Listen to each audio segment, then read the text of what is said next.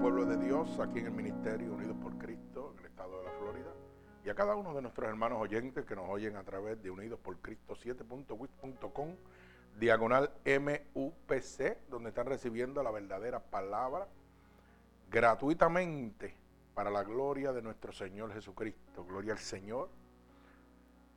Así que en este preciso momento hemos titulado esta predicación, ¿cuál es tu elección? ¿Cuál es tu elección? Bendito sea el nombre poderoso de nuestro Señor Jesucristo. Y para esa palabra hemos cogido el libro de Josué, capítulo 24, del verso 1 al verso 27. Bendito sea el nombre poderoso de nuestro Señor Jesucristo. Repito, Josué 24, del 1 al 28. Bendito sea el nombre de Dios. ¿Cuál es tu elección? Bendito sea el santo nombre. Fíjese que una pregunta, ¿cuál es tu elección? Y esa es la pregunta que le hacemos en este momento a todos nuestros hermanos oyentes, ¿verdad? ¿Cuál es tu elección cuando eh, algún país, alguna nación está en votaciones por decidir un presidente, gobernante, un alcalde, ¿verdad? Depende del lugar donde usted se encuentre. Usted toma una elección, o sea, una elección, una decisión de lo que usted quiere, que usted entiende que es lo mejor para el bienestar de suyo propio y de su pueblo, o de su ciudad o de su estado. Vamos a unas unas electorales y decidimos quién es lo mejor a mi entender. Y muchas de estas veces o diría la mayoría de estas veces, nos equivocamos. Porque tomamos una decisión basada en lo humano y no en lo espiritual.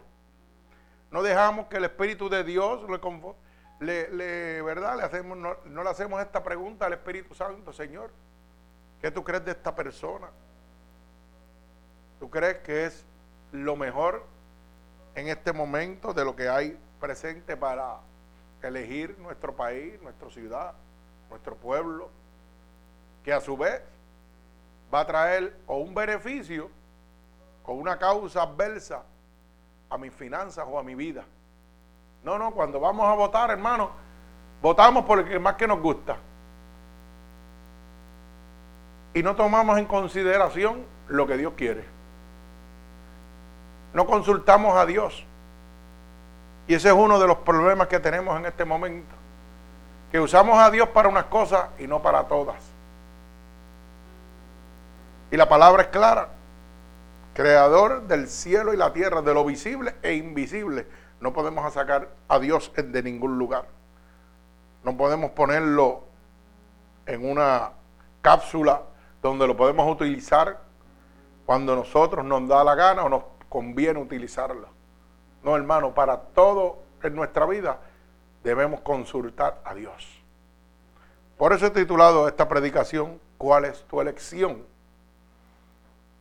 Como dije al principio, el libro de Josué, capítulo 24, verso 1 al 27. Y vamos a orar por esta palabra.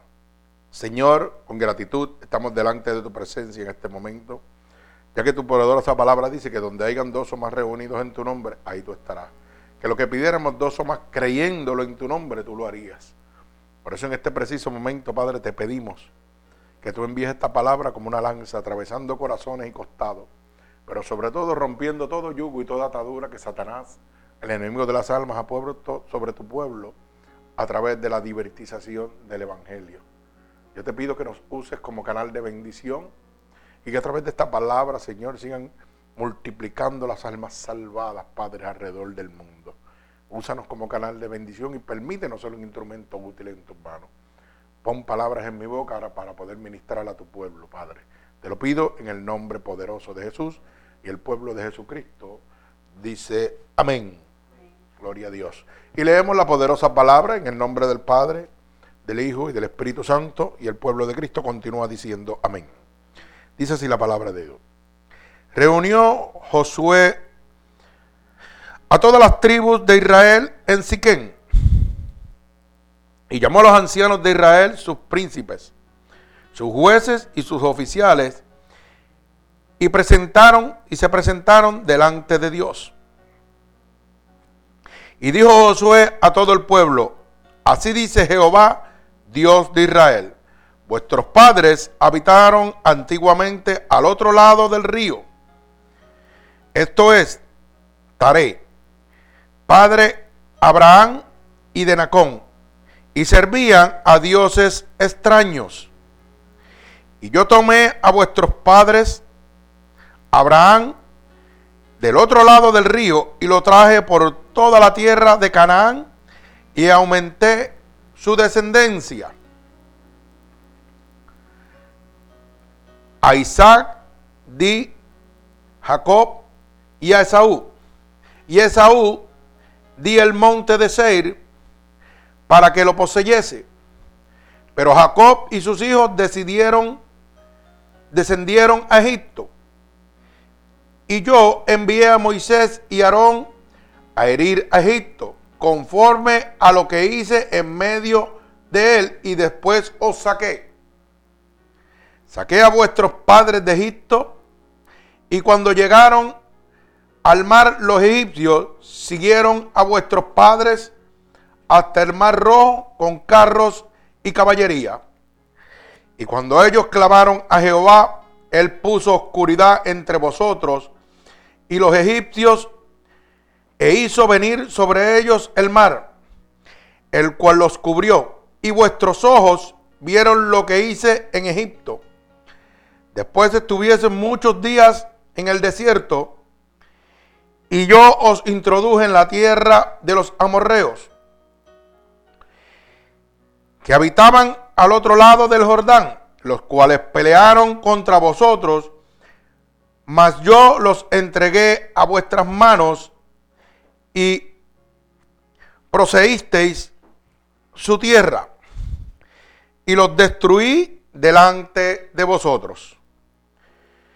Después se levantó Balac hizo hijo de Sig por rey de los moabitas y peleó contra Israel y envió a llamar a Balaán, hijo de Beor, para que os maldijese. Mas yo no quise escuchar a Balaán, por lo cual os bendijo repentivamente y os libré de sus manos. Pasaste por el Jordán y vinisteis a Jericó y los moradores de Jericó pelearon contra vosotros. Los amorreos, fereceos, cananeos, eteos, jergeseos, heveos y jebuseos, y yo los entregué en vuestras manos. Envié delante de vosotros tabanos, los cuales los arrojaron delante de vosotros Esto es a los reyes de los amorreos, no con tu espada ni con tu arco.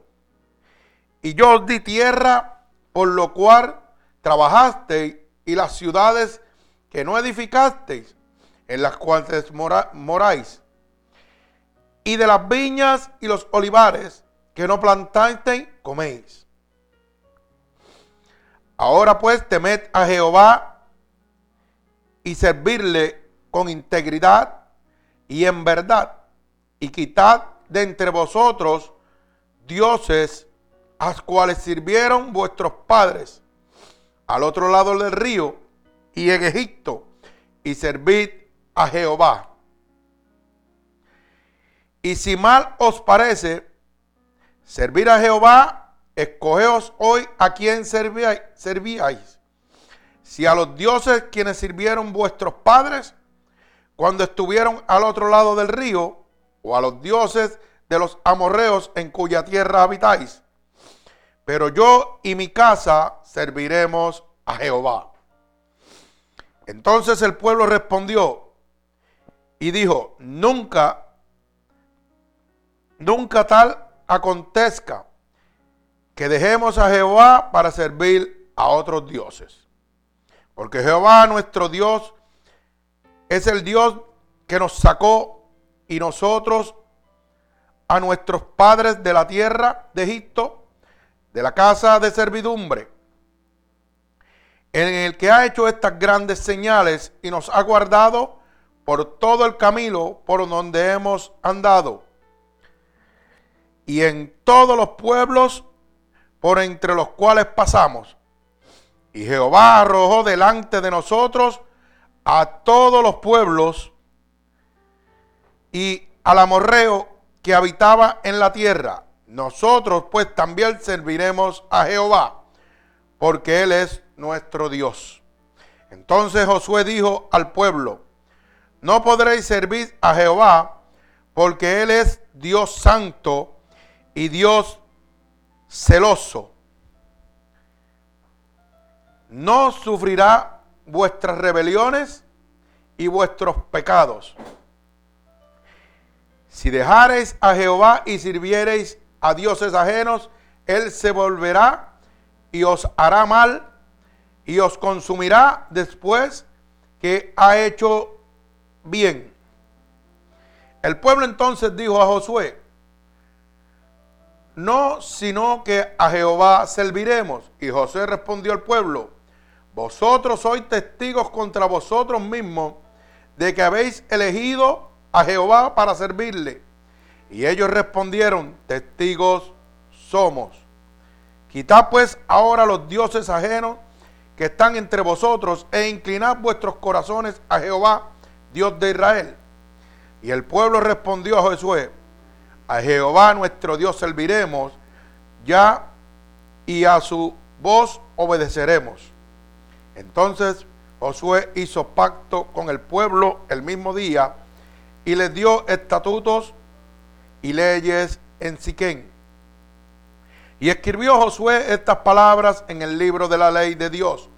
Y tomando una gran piedra, la levantó allí, dejado de la encina que estaba junto al santuario de Jehová. Y dijo Josué a todo el pueblo, he aquí, esta piedra nos servirá de testigo, porque ella ha oído todas las palabras que Jehová nos ha hablado, será pues testigo contra vosotros, para que no mintáis contra vuestro Dios.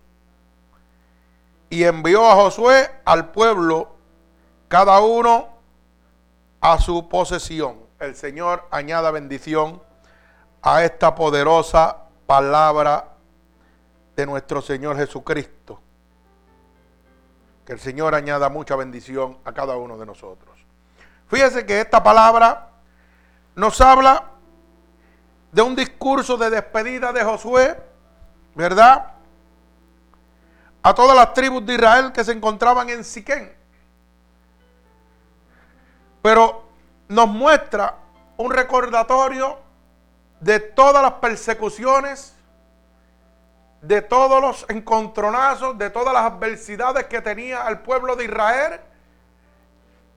Y nos muestra cómo de cada una de estas adversidades, de cada una de estas situaciones, de cada una de estas persecuciones, Dios los libró. Luego que Dios le muestra su poder, su gloria, ya que recuérdense que el pueblo de Israel estaba en Egipto cautivo, ¿verdad? Era servidumbre de Faraón. Y manda a Moisés para ser libre. Y los saca de Egipto y los lleva, ¿verdad? Por el camino donde encuentran un fin, donde hay un mal, donde ya no pueden ellos proceder, no pueden proseguir su camino. ¿Y qué sucede? Dios muestra su gloria y su poder nuevamente. Porque el faraón con sus carros, ¿verdad? Esos carros de fuego que venían a destruir al pueblo de Israel, a su pueblo que era guiado por Moisés. Oiga, se encontraban en una emboscada. No había lugar donde ir, solamente había un mar. Y Dios le dice a Moisés, extiende tu vara. Y los mares se abren. pasa el pueblo de Israel y como dice la palabra, ¿verdad? Dice en el verso 6, porque saqué a vuestros padres de Egipto y cuando llegaron al mar, los egipcios siguieron a vuestros padres hasta el mar rojo, con carros y caballería. Y cuando clamaron a Jehová, él puso oscuridad entre vosotros y los egipcios, e hizo venir sobre ellos el mal, el cual los cubrió, y vuestros ojos vieron lo que hice en Egipto. Fíjese que cuando abre el mar, pasa el pueblo de Israel, pero luego la caballeriza que viene a perseguir y a destruir el pueblo de Israel queda presa en el mar cuando el Señor vuelve y cierra los mares y destruye al perseguidor, al que venía a destruir su pueblo. Mostrándole el poder visualmente para que ellos pudieran entender que el poder lo tenía Dios. Que no había hombre sobre la faz de la tierra que tuviera más poder que Dios. Porque Faraón no podía abrir los mares, pero Dios sí. Y eso es lo que Dios quiere que usted vea en este momento. El poder absoluto de Dios. Para que usted tome una decisión en este momento. Usted toma decisiones por políticos en la tierra. Pero usted tiene que tomar la decisión a quien usted le va a entregar su alma y su espíritu. A un Dios poderoso o a un mundo guiado por un hombre. Dios nos muestra en este pasaje bíblico cómo es delimitado el poder del hombre. Cuán grande es el poder de Dios que puede abrir los mares para cubrir y proteger su pueblo. Cuán grande es el amor de Dios cuando nosotros somos obedientes porque el pueblo de Israel obedeció a Moisés, que llevaba una palabra de liberación a un pueblo cautivo. Y el pueblo obedeció. Y Dios los protegió. Y este es uno de los argumentos que quiero que ponga en su mente en este momento. Cuando usted obedezca a Dios totalmente, la protección y la cobertura de Dios estará sobre usted. Nadie, nadie, ni el mismo Lucifer, ni el mismo Satanás, como usted lo quiera llamar, podrá contra usted. Porque usted está bajo la cobertura de Dios. Dios le hace una pregunta, ¿verdad? A través de Josué. Ahora pues, temed a Jehová y servirle con integridad y en verdad. Y quitad de entre vosotros los dioses a los cuales sirvieron sus padres al otro lado del río, en Egipto, y servir a Dios. Dios le muestra su poder, su gloria. Dios nos muestra a cada uno de nosotros su poder y su gloria. Y nosotros tenemos que tomar una elección. O nos vamos con Dios o nos quedamos en el mundo donde estamos. Pero si tomamos la elección de venir a Dios,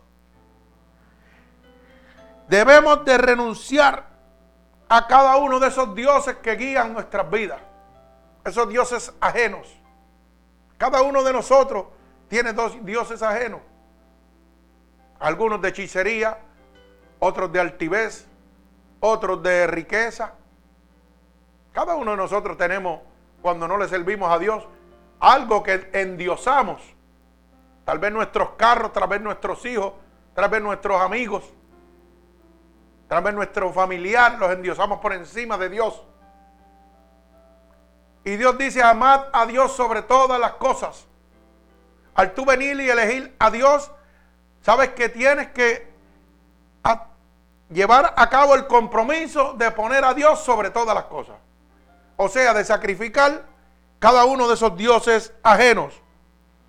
Dios nos muestra en medio de la adversidad su poder, su gloria para que nosotros le sirvamos y nos renunciemos a esos dioses ajenos que no tienen poder ni autoridad ninguna. Cuando tenemos situaciones económicas en nuestra vida y vemos que estamos contra la pared y vemos que todo va en contra y clamamos a Dios, Dios nos da una muestra de su poder y de su gloria. Y nos muestra cómo nos saca de ese lago cenagoso donde nos encontramos, ese lago de depresión por las situaciones económicas que vivimos en este día. Pero hay una terrible realidad. Y es que Dios nos resuelve el problema. Y estamos gozosos en ese momento. Pero tan pronto Dios nos resuelve el problema, decidimos volver a lo que llamamos nuestros dioses ajenos. No queremos seguir en integridad con Dios. Por eso cuando vuelve la próxima adversidad, nos volvemos un manojo de nervios y no sabemos qué hacer. Porque Dios nos mostró su poder y su gloria. Oye, es promesa mía, no te desampararé. Yo te levantaré y no te desampararé. Es promesa de Dios. Y cuando te dice no te desampararás, es que no te va a dejar bajo ninguna situación en tu vida. Pero es para que tú tomes una decisión, para que tú tomes una elección pero repito, siempre cometemos el error de que, ah, Dios me, me sacó de esta situación, está bien, pero voy a seguir haciendo lo mismo que sigo haciendo. Total, cuando vuelva a otra, yo le pido y Él me va a resolver. Pero este verso habla claro que cuando Dios sacó el pueblo de Egipto, Josué le hizo una pregunta a ese pueblo. Ahora pues, Temed a Jehová y servirle en integridad. Y en verdad, no a mitad. Cuando Dios nos hace algo a favor de nosotros, que nos saca de una situación, cuando nosotros decidimos esa elección de servirle a Dios, debe ser íntegro y en verdad, no a media. Dice, quitad entre vosotros los dioses a cuales sirvieron vuestros padres al otro lado del río. Lo que está hablando es que debemos quitar todo pecado de nosotros y servirle a Dios en pura integridad y en pura verdad. Y Josué le dice, si mal os parece servir a Jehová, escoge hoy a quién servirás. Después de haber visto cómo Dios sacaba el pueblo de Israel de Egipto de la, servidumbre, Josué le hace una pregunta. Si mal le parece a ustedes servir a Jehová, pues entonces cojan ahora mismo a quién van a servir. ¿A quién tú quieres servir? Después que Dios ha hecho todas las cosas a favor tuyo, o te ha librado de enfermedad, o te ha librado de situaciones económicas, y nosotros volvemos al, pasado, que vienen siendo nuestros dioses ajenos, a nuestro pecado, Usted tiene que tomar una decisión porque Josué le hizo una pregunta al pueblo después de Dios haber hecho esto. Si mal te parece servirle a Dios, si tú crees que está mal servirle a Dios, que tú pierdes sirviéndole a Dios, pues entonces decide ahora a quién quieres servir. Y dice, si a los dioses de vuestros padres cuando estuvieron al otro lado del río, que no podían hacer nada, que lo que hacían era que te tenían cautivo, o sea, ¿A quién tú decides, hermano, en este momento servirle? ¿A quién? ¿Cuál es la elección que tú quieres tomar en este momento? ¿Tú quieres servir, seguir sirviéndole a Satanás para que haya depresión en tu vida? ¿Para que haya tristeza, frustración, agonía, aborrecimiento? ¿O tú quieres servirle a Dios para que te libre? ¿Tú quieres servir a esos dioses o a esas maldiciones ancestrales que ya han llegado a tu vida a través de tus padres, de tus cuatro generaciones atrás. Como decía la palabra, ustedes quieren servirle a los dioses de su padre que los tenían cautivos en Egipto o quieren servirle a Dios. Decidan ahora. Pues yo le hago esta pregunta. ¿Usted quiere servir, seguir sirviéndole a esos dioses que eran de sus padres? A esos dioses de santería, de hechicería, que no han hecho nada por usted ni podrán hacer nunca nada más que llevarlo a las manos de Lucifer, de Satanás, del rey de las tinieblas, entregarlo completamente a las manos de él. ¿O usted quiere servirle a un Dios poderoso que sacó el pueblo de Israel de la servidumbre? ¿A qué Dios usted quiere servirle? ¿Cuál es su elección en este momento? ¿O usted quiere seguir sirviéndole a Satanás a través del pecado? Un pecado que usted aprendió desde que era pequeño, a través de qué? De las enseñanzas que usted convivió con su padre, con su madre, con su tío, con su amigo, con su primo, mientras estaba en el mundo. ¿Cuál de ellos? Dígame usted, ¿qué es lo que usted quiere hacer? Porque a través de las maldiciones ancestrales, por ejemplo, por decir, nosotros como seres humanos aprendemos desde chiquitos y hacemos lo que aprendemos desde chiquitos. Si yo vi que mi padre era un adúltero y un fornicario y, tenía mujeres teniendo en su casa su esposa, eso lo aprendo yo y lo hago yo. O sea, me estoy entregando a los dioses del pecado, a las manos de Satanás. Si usted aprendió de que, oiga, eh, convivir con una persona sin estar casado, eso estaba bien, porque usted lo vio y aquella otra persona tenía mejor calidad de vida en aquel momento, oiga bien lo que le estoy diciendo, y usted dice, wow, mi amiga tiene un amante, un part-time lover, como le dicen, vive con ella o convive con él, y sabe qué, pero le da todo lo que necesita. Pues entonces yo voy a hacer lo mismo.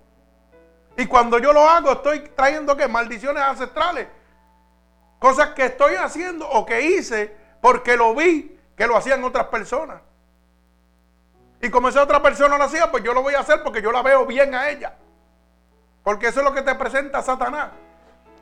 Pero tú no veías la condenación en la vida de tu amiga, en la de tu madre o en la de tu padre, porque convivías en estar casado. Por eso el Señor cuando le dice a aquella mujer, le dice, oye, cinco hombres tienes Y ese quinto tampoco es tuyo. Ay, mi alma alaba al Señor. Oye bien, y el Señor le dice claramente, y aún el quinto tampoco es tuyo. ¿Por qué? Porque esa mujer estaba viviendo y acostándose y haciendo cosas con hombres que no le pertenecían. Pero aún así, el amor y la misericordia de Dios se allegó a él. Ahí llegó el amor de Dios. Por eso le dice, vete y no peque más. O sea, que Dios está buscando a personas como tú y yo, que vivimos eso. Que vivimos en el adulterio, que vivimos en la fornicación, que vivimos en la mentira, que vivimos en la, en en el alcohol, en la prostitución. Bendito sea el nombre de Dios. Porque no hay acepción para con Dios. No hay acepción para el pecado. Yo vendo droga. ¿Para qué? Para establecer un bienestar y una comodidad económica en mi vida. Pero tú te acuestas o convives con hombres que no eran tuyos. ¿Para qué? Para lo mismo, para que te dieran estabilidad, para que te dieran todo lo que tú necesitabas. Yo me voy a acostar con esta mujer vieja porque ¿sabe qué? O voy a vivir con ella aunque sea casada o sea casado. Y tú dices, a mí no me importa después que me dé lo que yo necesito en mi casa, que tenga su mujer, pero que venga aquí, coma y se vaya. Así vivimos, hermano. Y eso era normal para nosotros. Eso era normal para nosotros. Pero un día llegó Dios a nuestra vida. Y nos dijo, ¿sabes qué? Como le dijo a esa mujer, cinco hombres has tenido y ninguno de ellos era tuyo. Y esos eran tus dioses, los dioses del pecado. Y la pregunta que yo te hago, mientras tú vivías esa vida, ¿cómo estaba tu vida? ¿Quién eras tú? ¿Qué tenías tú? Pues yo te puedo contestar, porque yo también viví esa vida. Yo no era nadie. Era una persona que fingía una felicidad falsa. No tenía nada. Tenía amargura. Y era esclavo de Satanás. Y de todas sus porquerías. ¿Por qué? Porque podía tener una o dos mujeres. O usted podía tener su esposa y un amante, como lo tenía yo, o lo podía, o podía ser a la inversa. Usted es el amante y el varón que usted tenía tenía su esposa. Pero a usted no le importaba porque usted lo buscaba para que la mantuviera y la tuviera bien, le diera cosas. Pero ¿qué cosa le estaba dando? Destrucción. Lo mismo que me estaba dando a mí, destrucción. Un placer ficticio. Pero ¿qué tenía yo? Yo no tenía nada. Volvía a lo mismo. Y volvía a lo mismo cada vez miraba hacia atrás. Así mismo estaba usted.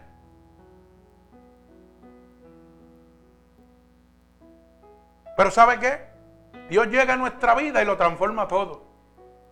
Y entonces nosotros debemos decidir en ese momento y valorar lo que Dios está poniendo en nuestra vida. No es tirarnos para atrás y pensar que no nos merecemos todo. Porque yo tengo que mirar hacia atrás de donde Dios me sacó para ser agradecido con la gloria de Dios sobre mi vida. Ahora tengo paz. Ahora tengo un hogar. No tengo una casa, tengo un hogar. No tengo unos hijos, tengo una familia. Primero que tenía. Tenía una casa, pero no tenía un hogar. Tenía un hombre, pero no era tuyo tampoco. Ahora tienes uno que es tuyo. Tienes una mujer que es tuya. Que Dios te la ha puesto para bien o para mal. Para estar en, en el bien y en el mal. Juntos. Para que estés en las buenas y en las malas. Para que cuando estés en las malas, en el mal, oiga, te ayude a levantar. Porque la Biblia dice que mejor dos que uno. Porque si uno cayere, otro te ayudaría a levantar. Pero cuando tenías algo que no era tuyo y tú estabas en el piso, ¿quién te iba a ayudar a levantar? Nadie. Bendito sea el nombre de Dios. Pues así mismo le dijo Josué, le dijo, ¿Ustedes qué van a hacer? ¿Van a servirle a los dioses que le servían a sus padres, que los tenían cautivos en Israel? ¿O van a servirle a este Dios que te ha mostrado la gloria delante de tus ojos? Que te ha mostrado la libertad que te ha sacado de las manos de Faraón. Y así mismo te dice Dios en este momento. Tú quieres la protección de Dios, el cuidado y el amparo de Dios en tu vida, o quieres seguir sirviendo la vida que tú sigues. Mi alma alaba al Señor. Bendito sea el nombre de nuestro Señor Jesucristo.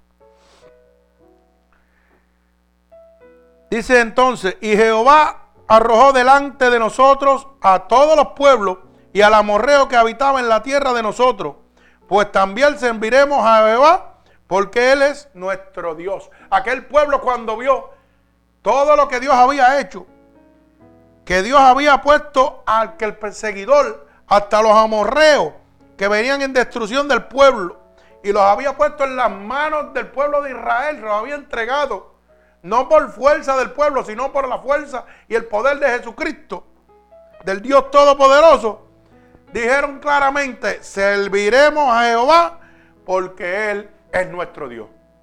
O sea que reconocieron inmediatamente el poder de Dios. Mi alma alaba al Señor. Oiga, usted no puede seguir a algo que no ha visto. Por eso es que cada uno de nosotros, cuando venimos a, los brazos de Dios, tenemos un testimonio.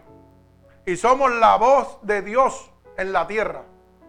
Nuestro testimonio avalada el poder y la gloria de Dios. Cuando yo declaro mi testimonio a la gente, la gente ve una esperanza. Esa esperanza que encontró el pueblo de Israel cuando Moisés llegó a ellos a decirle que los iba a librar. Porque Dios los había mandado. Eso mismo es tu testimonio. Es la palabra de Dios que declara al mundo, te voy a hacer libre porque míralo como lo hice libre con este que está aquí. Te voy a sanar de toda enfermedad porque yo lo sané a él. Yo tengo el poder, yo tengo la autoridad para hacerlo. Pero es decisión de nosotros decir, ¿cuál es tu elección? ¿A quién vas a servir? Pero si me vas a servir a mí, decides servirme a mí para que yo te sane, te liberte. Tienes que ser íntegro. No puedes volver atrás. Esto no es un juego. Bendito sea el nombre de Dios. Por eso entonces Josué le dijo, no podréis servir a Jehová, porque Él es Dios santo y Dios celoso. No sufrirá vuestras rebeliones y vuestros pecados. Oiga bien lo que le dice Josué. Si no estás limpio totalmente, si no decides renunciar a todos tus demonios, a todos tus dioses ajenos, dice, pues no podréis servir a Jehová, porque Dios es que es santo y celoso. Para usted entregarse a Dios tiene que vivir en santidad. No puede estar en dos aguas porque Dios no hace negocio con el diablo. Dios es un Dios celoso. ¿Sabe lo que significa? Cuando usted es celoso, cuando una mujer es celosa o un, hombre es celoso, ¿qué significa? Oiga, que esa mujer, oiga, la mujer que se le para al lado al marido, ella lo cela hasta de la mirada. ¿Por qué? Porque lo quiere todo para ella. Así es Dios. No es a mitad, es todo para Dios. No es que te voy a dar los pies y la cabeza y las manos, las voy a dejar en el mundo. No, hermano, es de los pies a la cabeza completito. ¿Verdad? Por eso dice el verso 20, si dejareis a Jehová y sirvere a los dioses ajenos, Él se volverá y os hará mal y os consumirá después que os ha hecho bien. Y aquí quiero entrar en esta poderosa palabra, porque cuando usted vaya a tomar esta elección de decidir a Dios, hay una cosa bien clara. Usted no puede coger a Dios para dejarlo. ¿Sabe por qué? Porque la Biblia dice claramente que cuando usted viene a Cristo, Dios limpia, saca todo lo que hay ahí. Pero ¿sabe qué? Hay unos demonios que están, mire, dando vueltas y dice, y volveré de donde me sacaron. Y dice que busca siete peores demonios que él. Y dice, y entrando en la persona, o sea, cuando la persona deja a Cristo y vuelve al mundo y vuelve a hacer las cosas, dice, el estado postrero de la persona será siete veces peor. Esto no es un juego. Por eso dice la palabra en el verso 20. Y si dijeres a Jehová, y si, si dejares a Jehová y sirviere a dioses ajenos, él se volverá y os hará mal. O sea, si yo dejare a Dios después de haberlo aceptado por haber transformado mi vida, dice que él se volverá, oiga bien, y os hará que mal contra nosotros. Y os consumirá. Y después que os ha hecho el bien. O sea, que vendrá el mal después de Dios habernos mostrado el bien que ha hecho en nuestras vidas. Entonces la gente viene y toman la elección de escoger a Dios, pero vuelven a la semana y se van al mundo. Ay, pero ¿por qué me está pasando esto? Por si la palabra es clara. Y entonces, dice el verso 21, el pueblo entonces dijo a Josué, no, sino que serviremos a Jehová. O sea, cuando él le hace esa aclaración, óyeme, no dejes a Dios porque si dejas a Dios, Él se va a arrepentir del bien que te ha hecho, te va a poner mal sobre ti. Óyeme.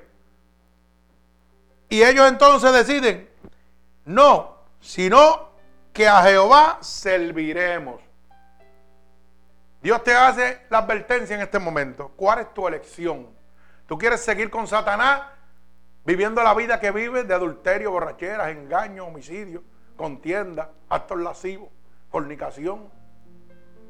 ¿O tú quieres rendirte a Dios para heredar el reino de los cielos? Porque la vida que llevas en este momento, tal como dice el libro de Gálatas, capítulo 5, verso 19, dice que los que practican tales cosas no heredan el reino de Dios. O sea, que si tu elección es quedarte en el adulterio, en la fornicación, en las mentiras, en la borrachera, en los actos lascivos, en la idolatría, en la hechicería, en todas esas cosas que son las que te gustan, pues hay una aclaración de Dios. Y dice que los que practican estas cosas, o sea, los que hacen estas cosas, no van a heredar el reino de Dios. Y si no heredan el reino de Dios, el único reino que le queda es el de Satanás. Y yo te pregunto en este momento, entonces, ¿cuál es tu elección en este momento? ¿Tú quieres renunciar a todos esos dioses ajenos que están destruyendo tu vida y venir a Dios? Pero te digo, si tomas la elección, recuerda que no puedes volver atrás. Porque te van a venir cosas peores en tu vida. Es promesa de Dios. Eso está escrito en su palabra. Por eso dice, quitad pues ahora los dioses ajenos que están entre vosotros e inclinad vuestro corazón a Jehová, Dios de Israel. Y el pueblo respondió a Josué, a Jehová nuestro Dios serviremos y a su voz obedeceremos. Oiga bien la palabra que dice, serviremos. Hay gente que quieren servir pero no obedecen. Que dicen, yo le sirvo a Dios porque voy a la iglesia, me siento allí, pero no obedezco la palabra de Dios. Y si yo no obedezco la palabra de Dios, oiga, estoy cargando todavía todos esos dioses ajenos que destruyeron mi vida. Y es promesa de Dios, es palabra de Dios, que el mal va a volver sobre mí. Entonces no se pregunte por qué, si yo estaba sano, me volví a enfermar. Ay, pero ¿por qué yo estoy enfermo si ya Dios me había sanado? Mi alma alaba al Señor. Usted sabe qué sucede, que nosotros tenemos un libre albedrío. Y un libre albedrío significa que Dios te da la oportunidad de que tú hagas lo que te dé la gana. Dios no te obliga a que tú le sirvas ni le sigas. Dios te muestra lo que Él puede hacer. Satanás te está mostrando lo que está haciendo contigo en este momento. ¿Cómo Dios te muestra lo que puede hacer? A través de mí, de ti, de cada uno de nosotros que somos testimonio fiel de Dios en la tierra. De lo que Dios ha hecho con nosotros, Dios nos muestra a nosotros qué puede hacer por ti. Pero tú tienes la otra parte, que es la que estás viviendo que es lo que Dios quiere sacarte, pero el diablo te está haciendo contigo. Tú lo estás viviendo. Entonces te deja un libre albedrío. ¿Qué tú quieres? ¿Seguir en lo que tú estás? ¿O venir a mis brazos? Así le dijo al pueblo de Israel, le dijo, ¿quieren seguir a los dioses de su padre o quieren venirse conmigo? Mire lo que hacían los dioses de su padre, los tenían cautivos. Pero yo que soy el grande y poderoso, te he libertado, te he sanado, te he restaurado. Y te hago la pregunta, ¿qué quieres hacer? ¿Cuál es tu elección en este momento? Pero soy un Dios celoso. Soy un Dios santo. No puedes dejarme porque si me dejas, el mal vendrá sobre ti y peor. Y yo te pregunto nuevamente, ¿cuál es tu elección en este momento?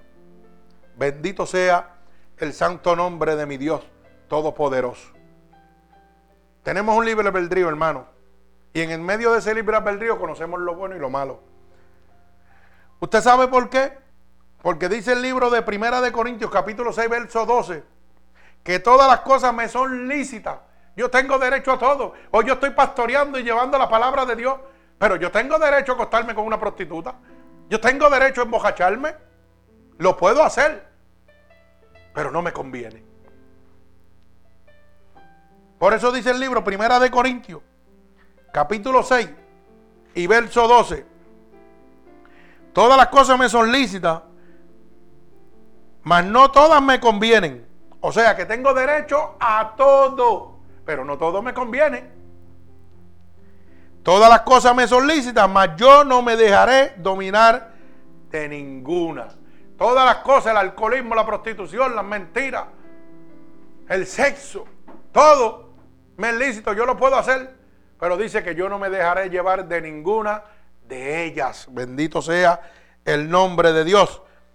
Por eso dice, verso 13, las viandas para el vientre y el vientre para las viandas. Pero tanto uno como al otro os destruirá Dios. Pero el cuerpo no es para la fornicación, sino para el Señor y el Señor para el cuerpo. Alaba alma mía Jehová. Bendito sea el nombre de Dios. Fíjese eso. O sea que todas las cosas me son lícitas, pero no todas me convienen. Mi alma alaba al Señor. Así que nosotros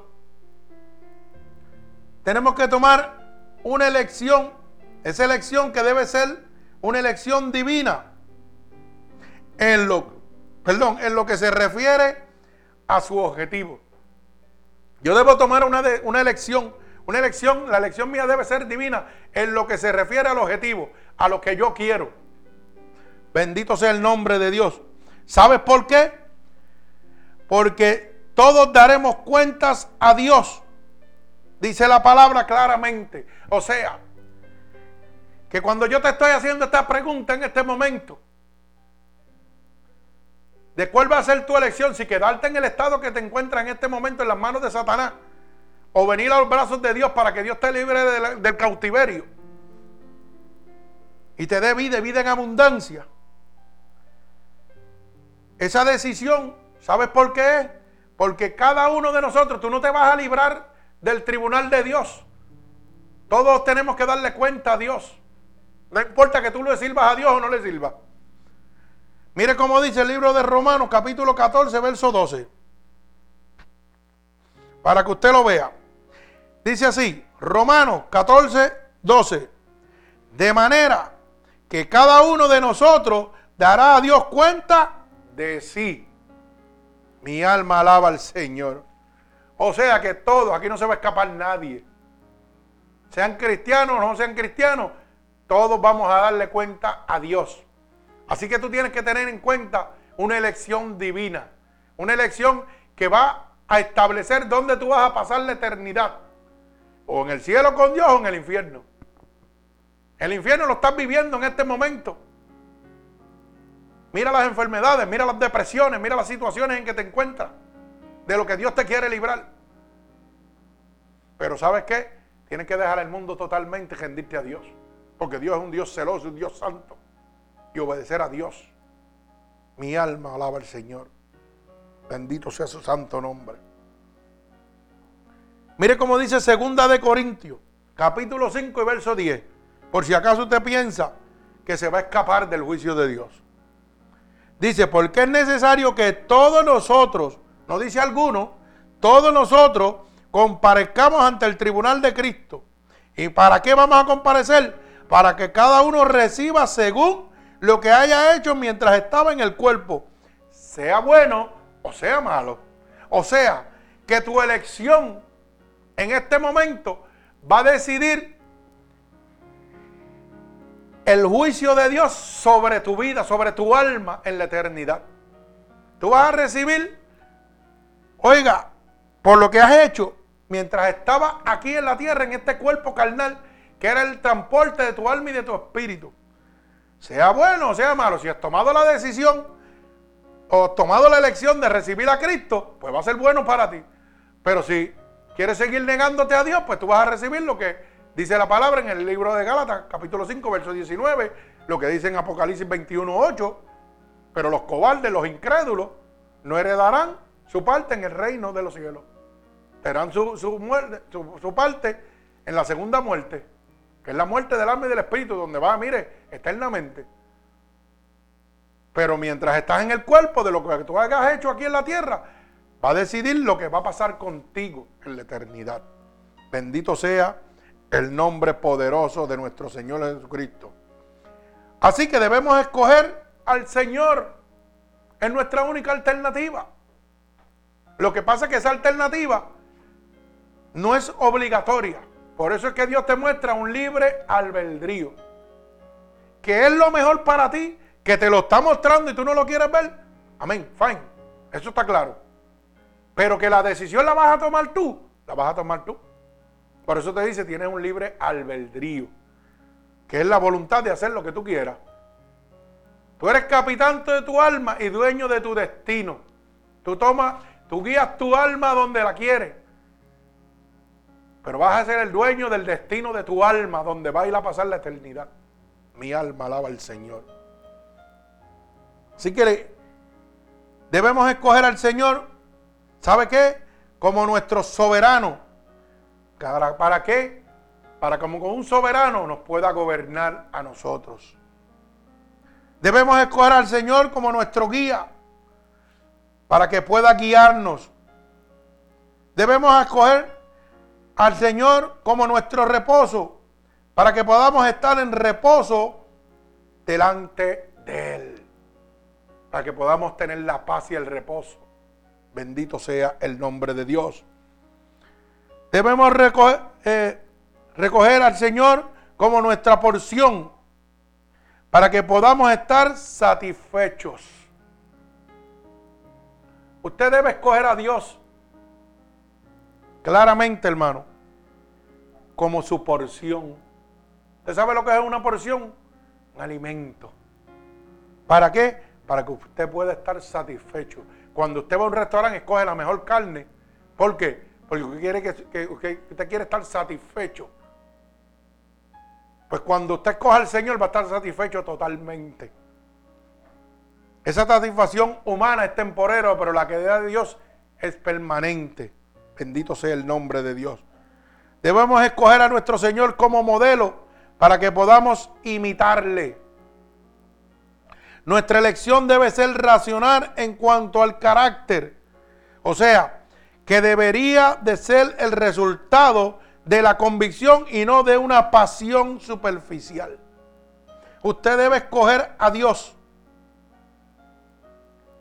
como una elección racional en cuanto a su carácter. ¿Sabe lo que significa eso?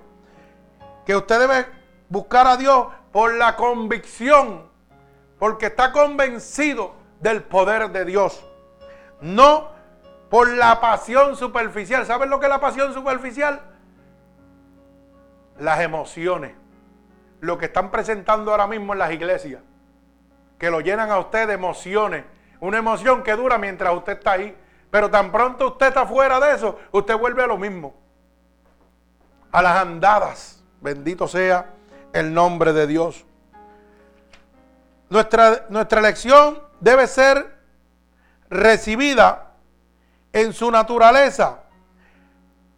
No desviarnos o volver atrás a las ocupaciones vanas de nuestra vida. ¿Usted sabe lo que significa eso? Que cuando yo escojo a Dios, debo tener el carácter para no volver atrás.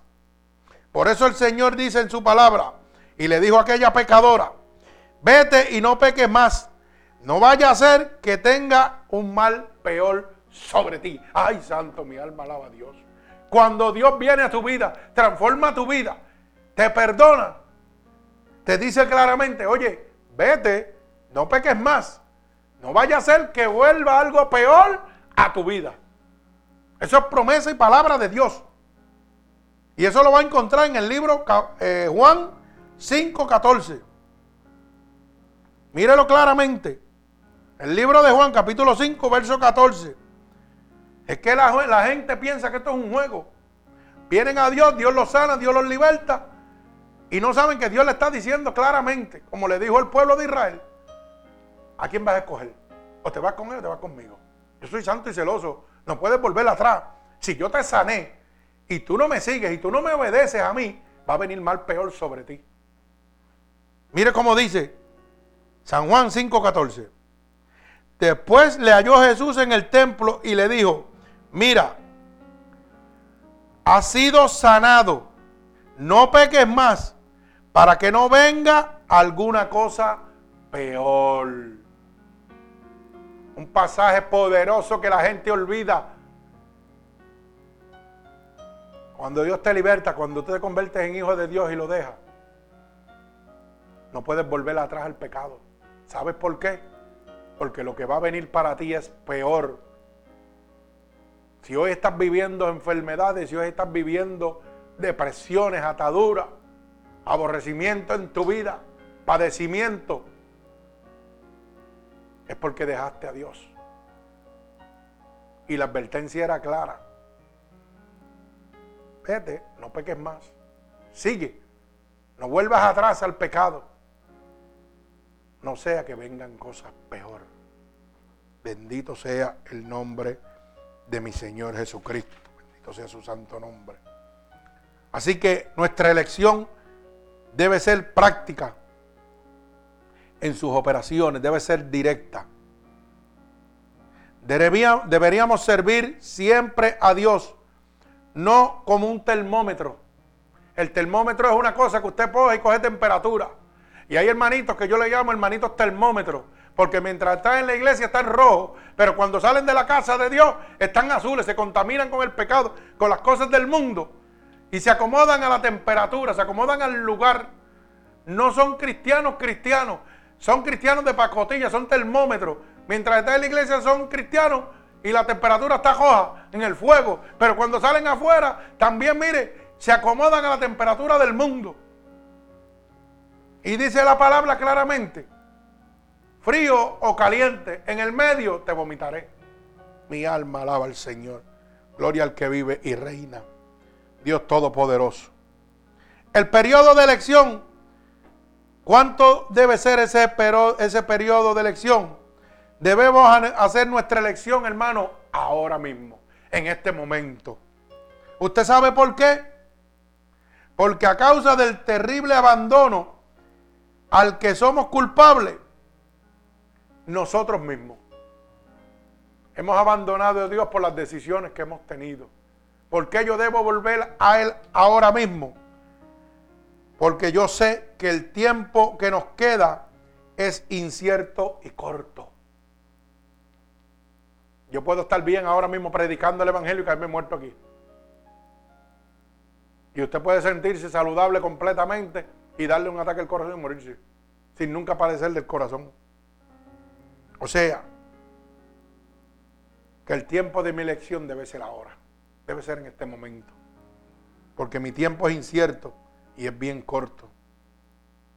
El tiempo se está cortando. Porque el tiempo presente es aquel en el cual Dios ha prometido ayudarnos con su Espíritu Santo.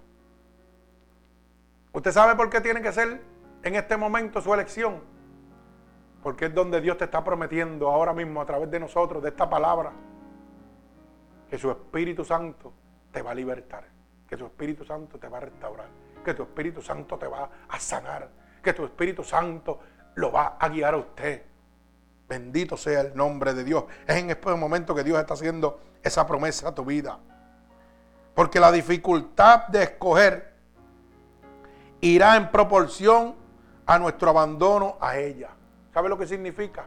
Que usted debe escoger ahora porque la dificultad para yo escoger a Dios va a seguir aumentando para que yo no llegue a los brazos de Él. Satanás está en este momento también está oyendo lo que Dios le está mostrando a usted. ¿Y sabe qué? va a venir y le va a mostrar a usted mejoría falsa para que usted diga, ah, yo no necesito a Dios, mira, salí de esto sin Él. Mentira, ese es el poder del diablo también. El diablo tiene poder, tiene autoridad, pero un poder limitado. Y el diablo puede darle lo que él quiera. ¿Sabe por qué? Porque es el gobernante del presente siglo. Pero le va a dar cosas materiales, pero le va a quitar la vida eterna. Cuando le pase su factura, el único que da vida eterna se llama Jesucristo. Mi alma alaba al Señor. Los, los motivos de nuestra elección debe ser la capacidad que tenemos para escoger.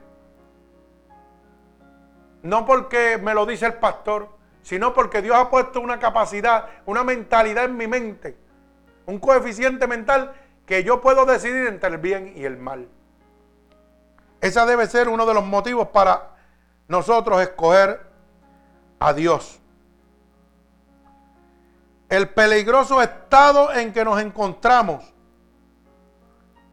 debe ser ahora mismo esta correcta elección para usted.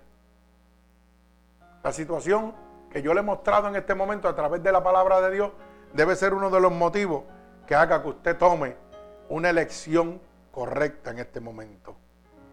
¿Sabe qué? La felicidad que resulta escoger a Dios. Cuando usted venga a los brazos de Dios, dice que usted va a tener un gozo inefable. ¿Sabe lo que es inefable? Inexplicable. Usted no lo va a poder explicar a nadie. Y yo le voy a hacer una pregunta en este momento. ¿Dónde están nuestros afectos en este momento? ¿Dónde se encuentra su corazón? ¿Qué elección hemos hecho hasta el día de hoy? ¿A quién estamos sirviéndole en este momento? Después de haber oído la palabra de Dios, los decretos, estatutos establecidos por Dios, que leímos parte de ellos en libro de Gálatas capítulo 5, verso 19, que te dicen claramente que si practicas tales cosas como esas, vas para el infierno, no heredas el reino de Dios. En este momento tú sabes sin que nadie te diga a quién le estás sirviendo en este momento. ¿Cuál es nuestro supremo bien?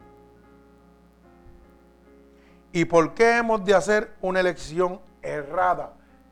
¿Por qué usted debe tomar una elección equivocada en este momento si Dios te ha dicho todo claramente? Dios te ha mostrado a través de la Biblia cómo libró su pueblo de la maldad, del cautiverio.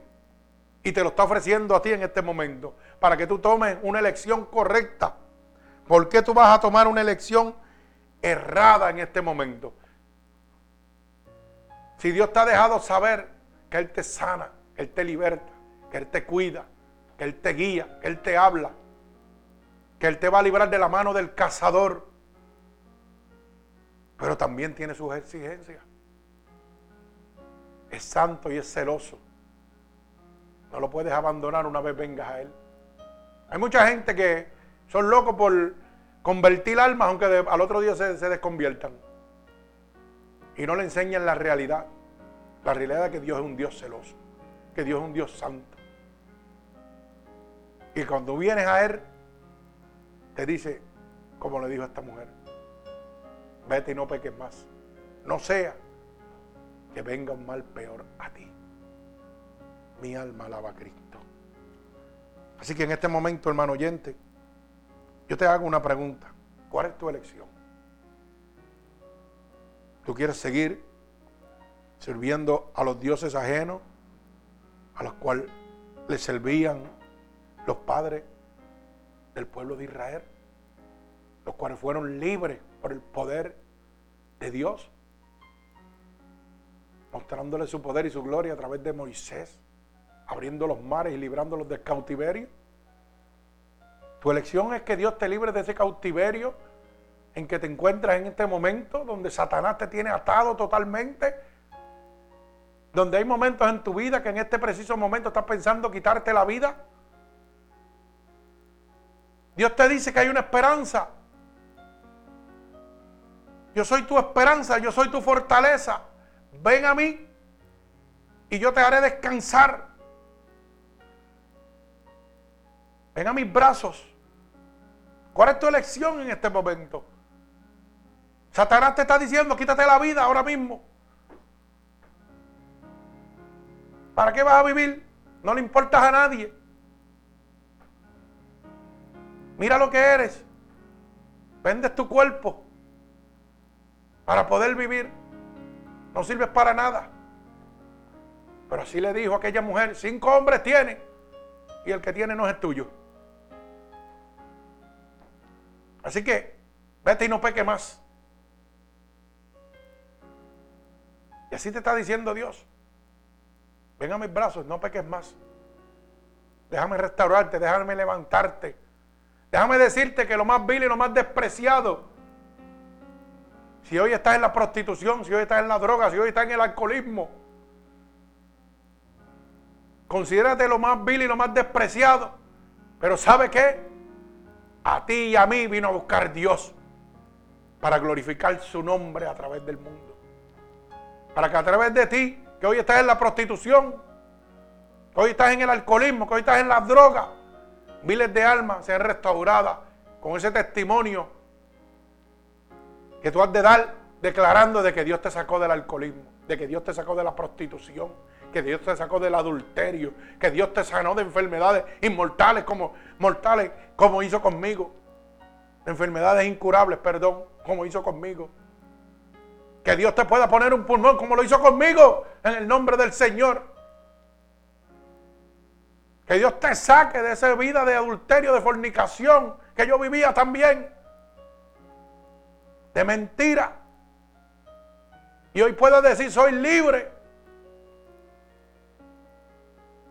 Por el poder de Dios.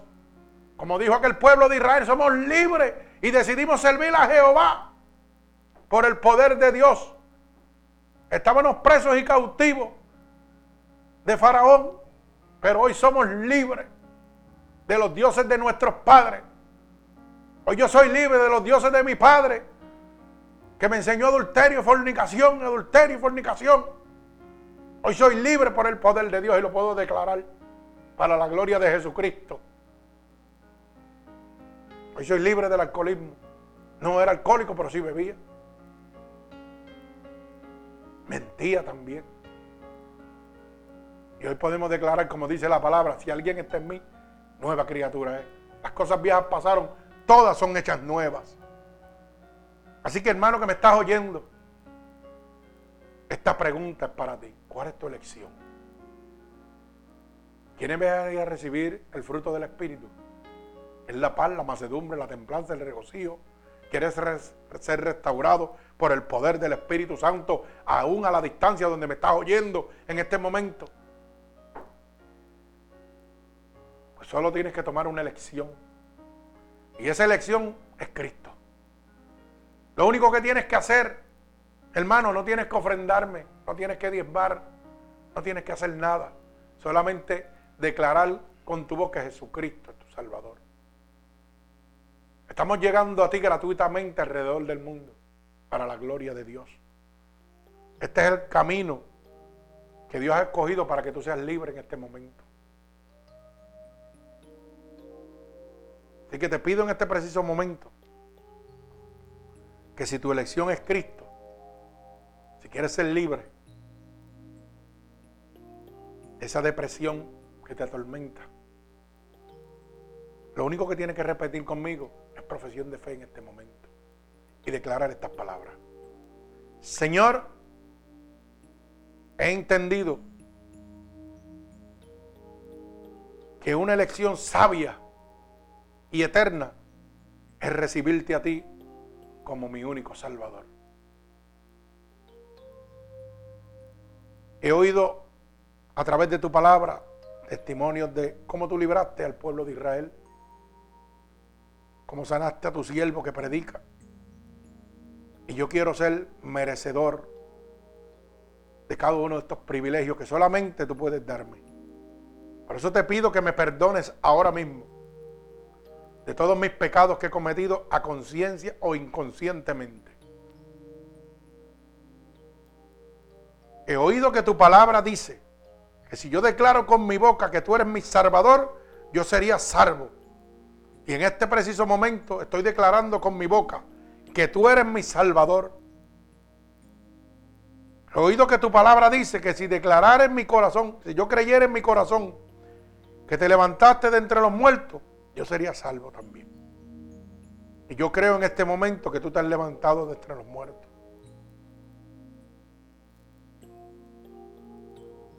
Así que te pido ahora mismo que me escribas en el libro de la vida y no permitas que me aparte nunca más de ti, porque esta es mi elección en este momento. Padre, en el nombre de Jesús, mira a cada una de estas personas que te han elegido en este momento, que su elección ha sido recibirte como su único y exclusivo Salvador. Yo te pido que tú te llegues a ellos en este momento. Que tú los cubras con tu manto. Que tú los libres de toda acechanza del maligno. Y por el poder de tu palabra yo declaro inoperante ahora mismo a la distancia. Todo poder antagónico de las tinieblas en este momento que guiaba su vida.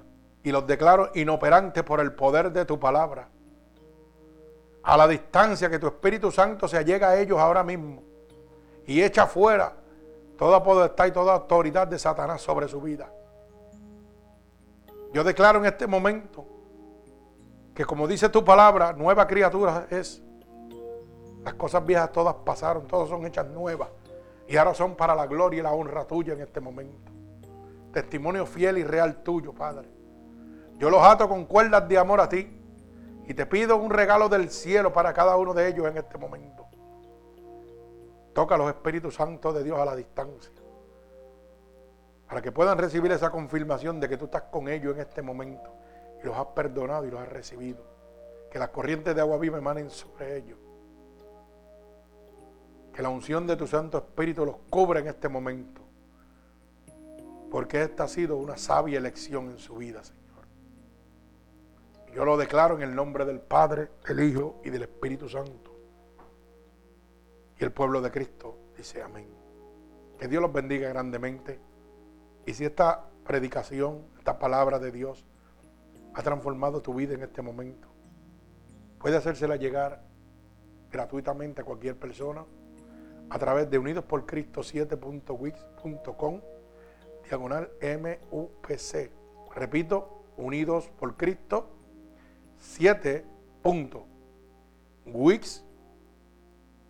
7.wix.com diagonal MUPC.